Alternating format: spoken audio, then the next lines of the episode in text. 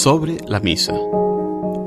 Catequesis del Papa Francisco. Miércoles 14 de febrero del 2018. Queridos hermanos y hermanas, buenos días. Buenos días incluso si el día está un poco feo. Si el alma está alegre, siempre es un buen día. Así que buenos días. Hoy la audiencia será en dos partes. Un pequeño grupo de enfermos está en el aula por el tiempo y nosotros estamos aquí. Pero nosotros les vemos a ellos y ellos nos ven en la pantalla gigante. Les saludamos con un aplauso. Continuamos con las catequesis sobre la misa. La escucha de las lecturas bíblicas, prolongada en la homilía. ¿A qué responde? Responde a un derecho, el derecho espiritual del pueblo de Dios a recibir con abundancia el tesoro de la palabra de Dios. Cada uno de nosotros cuando va a misa tiene el derecho de recibir abundantemente la palabra de Dios bien leída, bien dicha, y después bien explicada en la homilía. Es un derecho. Y cuando la palabra de Dios no está bien leída, no es predicada con fervor por el diácono, por el sacerdote o por el obispo, se falta a un derecho de los fieles. Nosotros tenemos el derecho de escuchar la palabra de Dios.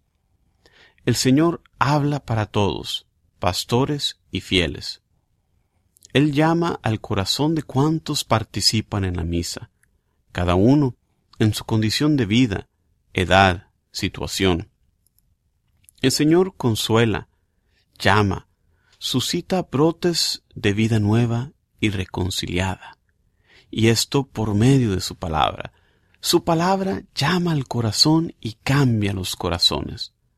Por eso, después de la homilía, un tiempo de silencio permite sedimentar en el alma la semilla recibida, con el fin de que nazcan propósitos de adhesión a lo que el Espíritu ha sugerido a cada uno.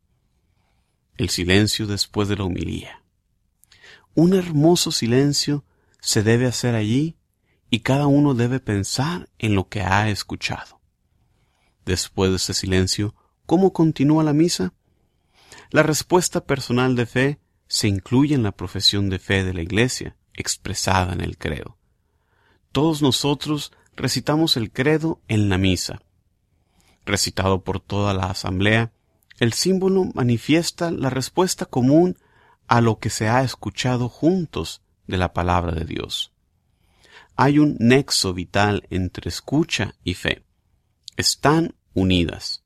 Esta, la fe, de hecho, no nace de la fantasía de mentes humanas, sino como recuerda San Pablo, viene de la predicación y la predicación por la palabra de Cristo.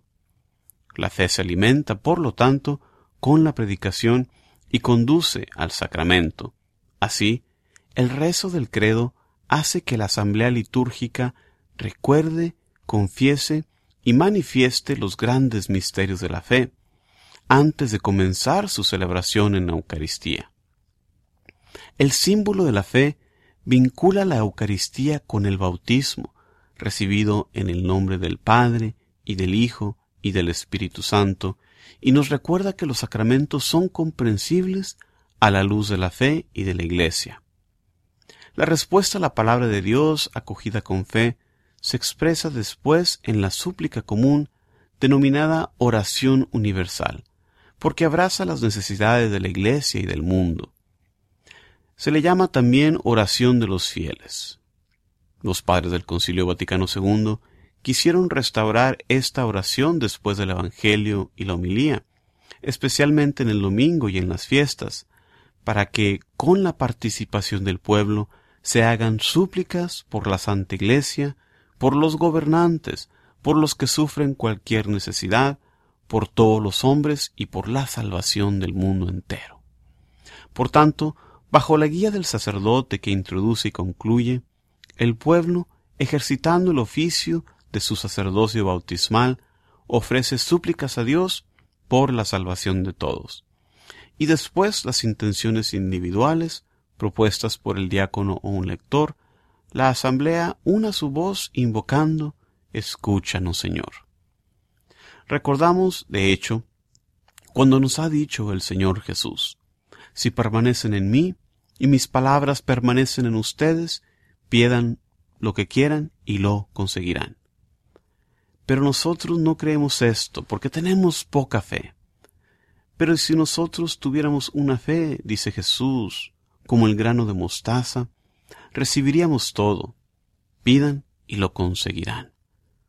Y en este momento de la oración universal después del credo, está el momento de pedir al Señor las cosas más fuertes en la misa, las cosas que nosotros necesitamos, lo que queremos, lo conseguirán, en un modo u otro, pero lo conseguirán. Todo es posible para quien cree, ha dicho el Señor. ¿Qué respondió ese hombre al cual el Señor se dirigió para decir esta palabra? Todo es posible para quien cree. Él dijo, Creo, Señor, ayuda mi poca fe. También nosotros podemos decir, Señor, yo creo, pero ayuda mi poca fe. Y la oración debemos hacerla con este espíritu de fe. Creo, Señor, ayuda mi poca fe. Las pretensiones de lógicas mundanas, sin embargo, no despegan hacia el cielo, así como permanecen sin ser escuchadas las peticiones autorreferenciales. Las intenciones por las que se invita al pueblo fiel a rezar deben dar voz a las necesidades concretas de la comunidad eclesial y del mundo, evitando recurrir a fórmulas convencionales y miopes. La oración universal, que concluye la liturgia de la palabra, nos exhorta a hacer nuestra la mirada de Dios, que cuida de todos sus hijos.